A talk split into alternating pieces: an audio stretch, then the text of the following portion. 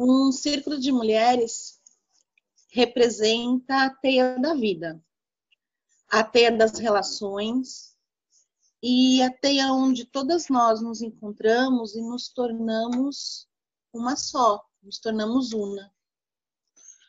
O trabalho de uma agente de transformação do feminino sagrado começa na transcendência do seu próprio ser, do seu próprio ser mulher.